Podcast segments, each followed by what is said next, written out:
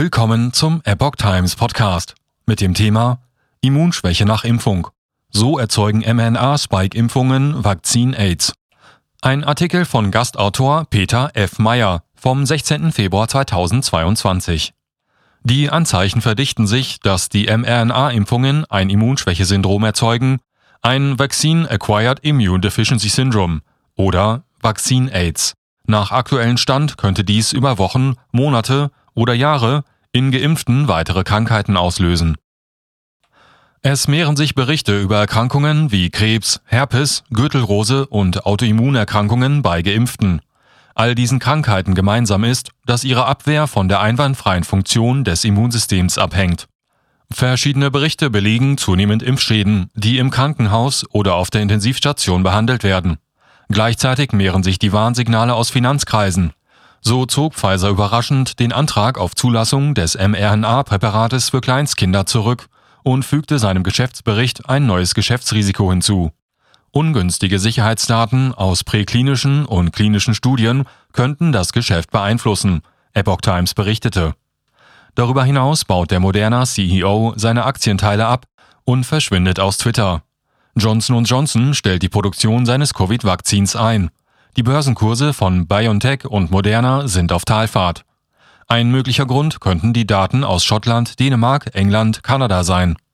Länder mit relativ umfassenden Corona-Zahlen. Sie zeigen, dass Geimpfte wesentlich anfälliger für Infektion, schwere Erkrankung und Tod sind als ungeimpfte. Das legt zumindest nahe, dass das Immunsystem durch die Impfung erheblich geschwächt wird. Vakzin-Aids hat dabei jedoch nichts mit HIV zu tun.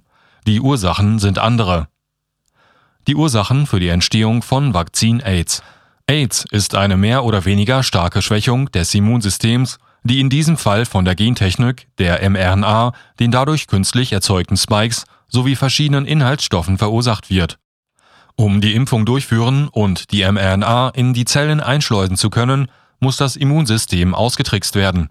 Das erfolgt beispielsweise durch die Lipidartikel, in die die mRNA eingebaut ist. In diesem Sinne ist AIDS selbst eine Krankheit. Fallen wichtige Teile des Immunsystems aus, können jedoch Keime und Krankheiten nicht oder nur schlecht bekämpft oder verhindert werden. Höhere Infektionskrankheits- und Krebsraten bei Geimpften deuten bereits jetzt an, welche Probleme uns in Zukunft bevorstehen können. Florian Schilling, heute wissenschaftlicher Leiter der Firma Mitocare in München, erklärte in einem Video den aktuellen Erkenntnisstand zu Vakzin AIDS. Wichtige Aspekte sind unter anderem Funktionsverlust der Killerzellen Abschalten des Inferon-Systems, funktionale Erschöpfung der Helferzellen und genetische Umprogrammierung der Abwehrzellen. Schilling hat 2001 bis 2003 das vorklinische Medizinstudium an der LMU München und dann eine Heilpraktiker-Ausbildung am ZFN München absolviert. 2006 bis 2017 war er in einer eigenen Praxis tätig, mit den Schwerpunkten Onkologie und Neuroinflammation. Schilling berichtet unter anderem von einer Studie, die im Tierversuch bei über 6% der Probanden infektionsverstärkende Antikörper gefunden hat. Das entspricht einem von 15 Probanden. Messungen von natürlichen Killerzellen, Inferon, TH1 und TH2 und anderen Parametern zeigten darin erschreckend niedrige Werte. Umgekehrt seien dafür die regulatorischen Zellen, T-Rex, viel zu hoch, mit noch unüberschaubaren negativen Folgen für die Geimpften. Symptome belegt. Schilling beruft sich außerdem auf Studien zu Inferon, mRNA und Exosomen, infektionsverstärkenden Antikörpern ADE, Syncytienbildung und Elimination von Abwehrzellen sowie Nachweis von Spike-Proteinen noch Monate nach Impfung. Er zeigt zudem Messergebnisse, die die Symptome von Vakzin-Aids beweisen. Über den Autor Dr. Peter F. Meyer ist Wissenschaftsjournalist und betreibt die Webseite tkp tkp.at. Er schreibt über aktuelle Ereignisse in Wissenschaft, Technik und Politik.